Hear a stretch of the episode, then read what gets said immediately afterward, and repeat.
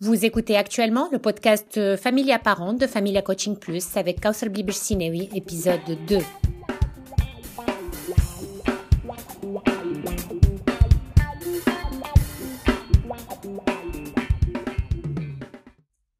Bonjour, je suis votre coach familial, Kausar Bibish Sinewi, et ceci est le deuxième épisode de mon podcast Familia Parent.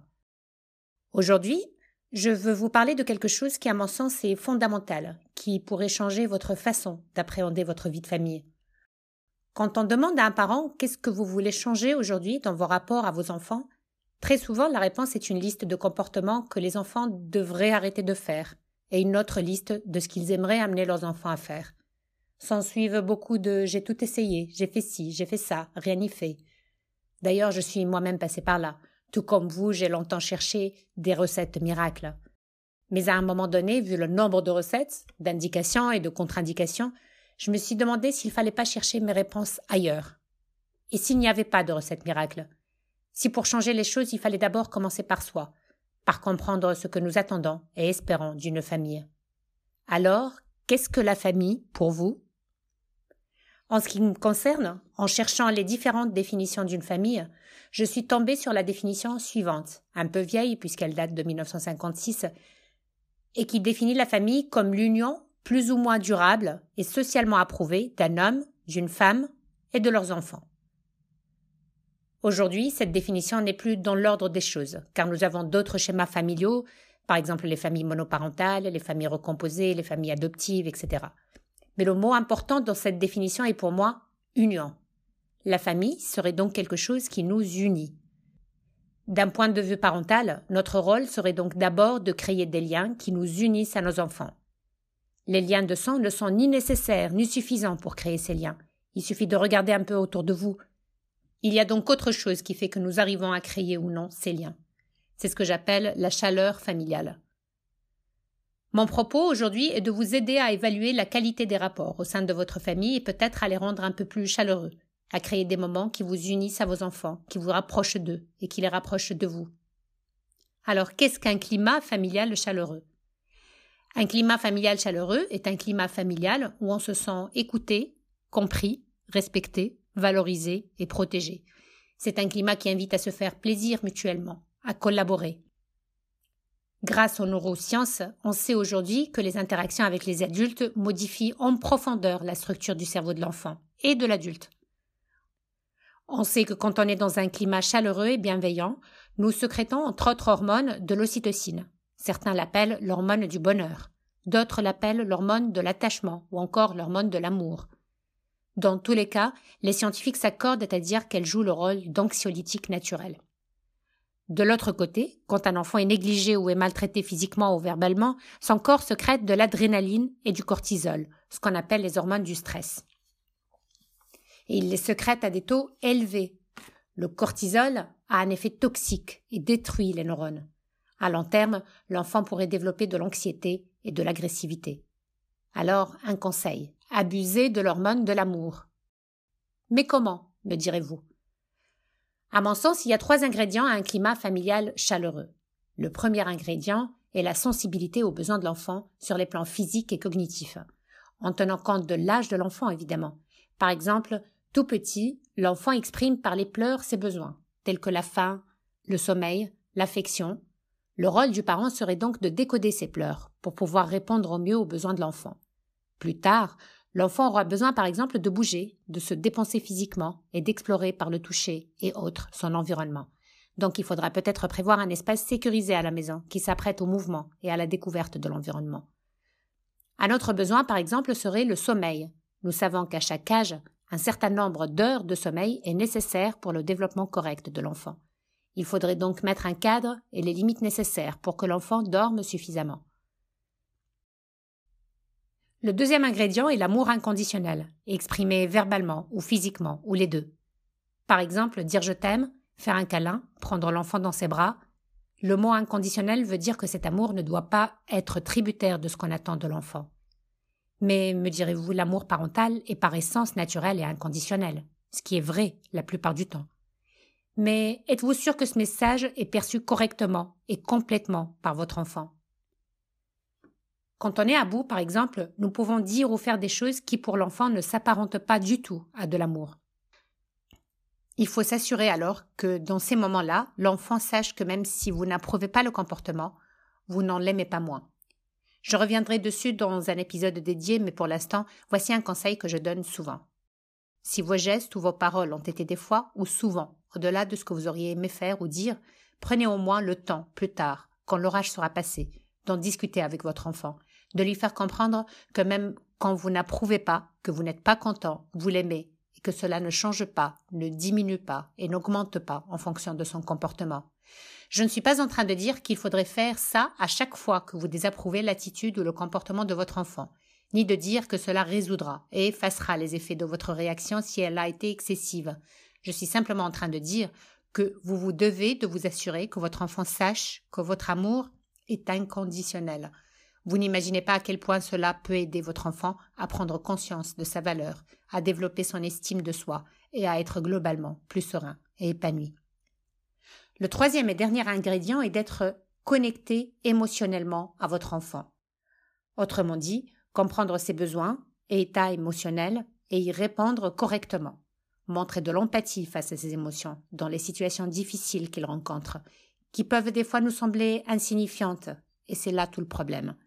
Étant coach familial, je peux vous dire que l'une des parties les plus difficiles en parentalité se joue à ce niveau. La plupart du temps, le, message d'amour passe, aussi imparfait soit-il. Les besoins physiques et cognitifs sont plus ou moins respectés, mais les besoins émotionnels, eux, sont très souvent négligés, et la plupart du temps, les parents ne s'en rendent même pas compte. Cela peut avoir plusieurs raisons, mais je pense que l'origine de la chose se trouve dans le fait que nous-mêmes, parents, ne savons souvent pas quoi faire de nos propres émotions. Plus souvent que le contraire, donc, nous n'arrivons pas à être connectés émotionnellement à nos enfants. Le conseil que je peux vous donner à ce niveau pour aujourd'hui est le suivant. Essayez, la prochaine fois que votre enfant vit une tempête émotionnelle, de l'écouter, de l'observer, de ne pas le juger, de ne pas le conseiller, de ne pas l'éduquer, simplement d'être dans l'empathie et de le lui montrer. C'est un exercice qui vous changera parole de coach.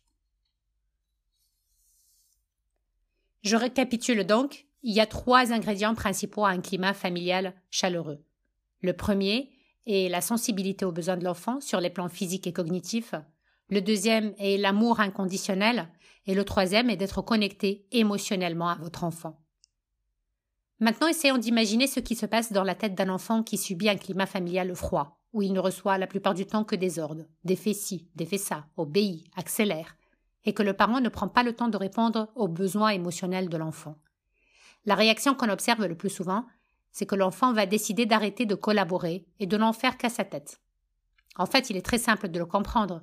L'enfant se dit qu'il n'y perd pas grand-chose. Dans tous les cas, il est frustré, il n'est pas écouté, il n'est pas compris. Il n'a rien à perdre, à part de subir votre colère. Mais là encore, certaines fois, l'enfant le vit comme un gain. Vous vous intéressez enfin à lui, vous ressentez ce qu'il ressent, vous le regardez, même s'il doit subir votre colère. Je vais me permettre de faire ici un parallèle qui j'espère pourra vous aider à y voir plus clair. Imaginons que vous avez un nouvel emploi ou un nouveau patron, et votre patron vous fait tous les jours des remarques négatives, se met régulièrement en colère, vous critique souvent, crie et peut-être même vous humilie. Comment vous sentiriez-vous? Auriez-vous envie de collaborer? Resteriez-vous dans ce poste si vous aviez le choix? Laissez-moi vous dire comment moi je me verrais réagir. La peur de perdre mon poste et la peur du patron en question feront qu'initialement je m'épuiserai au début à essayer de le satisfaire. Donc je m'épuiserai à la tâche, je me remettrai en question, je commencerai à douter de moi, de mes capacités, de ma valeur, tout en continuant à faire de mon mieux.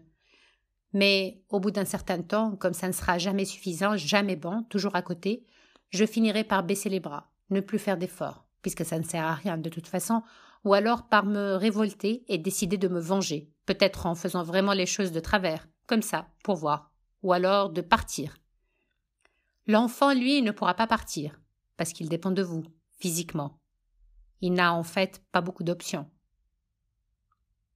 Alors, que voulez-vous faire de votre chez vous aujourd'hui?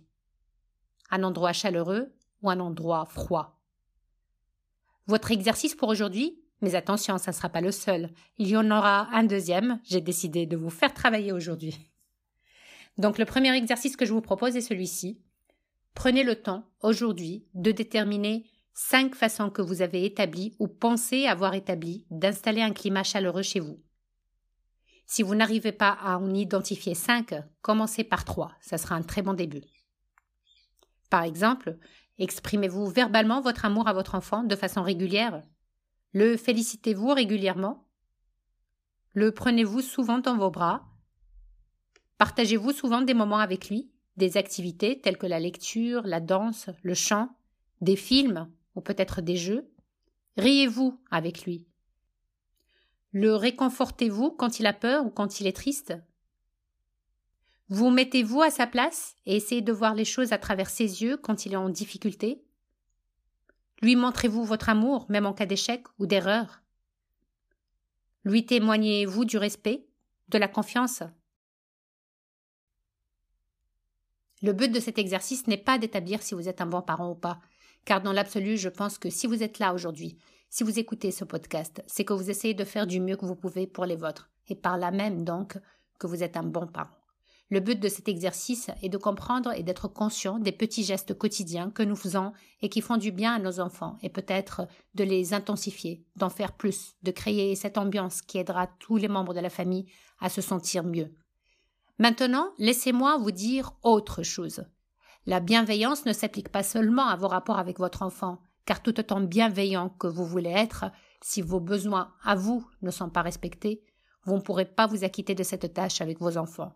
Vous ne pourrez en aucun cas fournir ce que vous n'avez pas. Je vais même aller plus loin.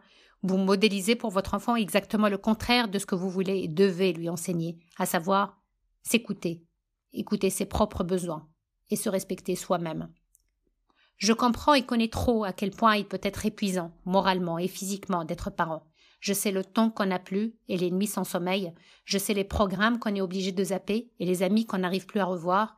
Et pendant longtemps, j'ai pensé que c'était ça le rôle du parent et qu'il serait égoïste de penser à moi, de prendre un ou des moments pour moi.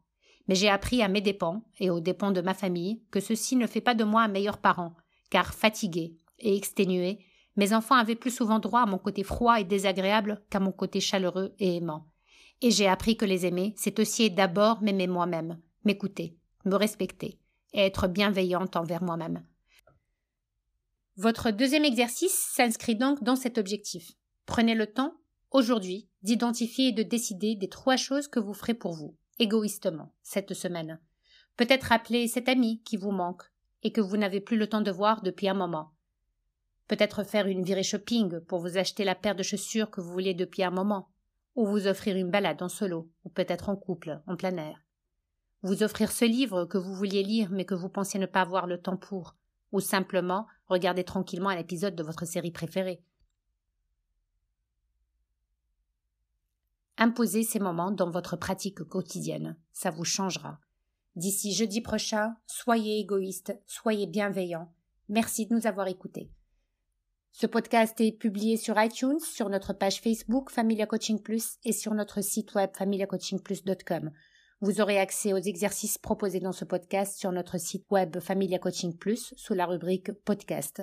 Nous avons aussi créé un groupe Facebook Familia Parents. N'hésitez pas à le rejoindre pour ceux qui veulent aller plus loin et discuter du contenu du podcast. C'était votre coach familial, Kafir Bibish Sinewi. N'oubliez pas de me rejoindre jeudi prochain pour un nouvel épisode du podcast Familia Parents. D'ici là, portez-vous bien.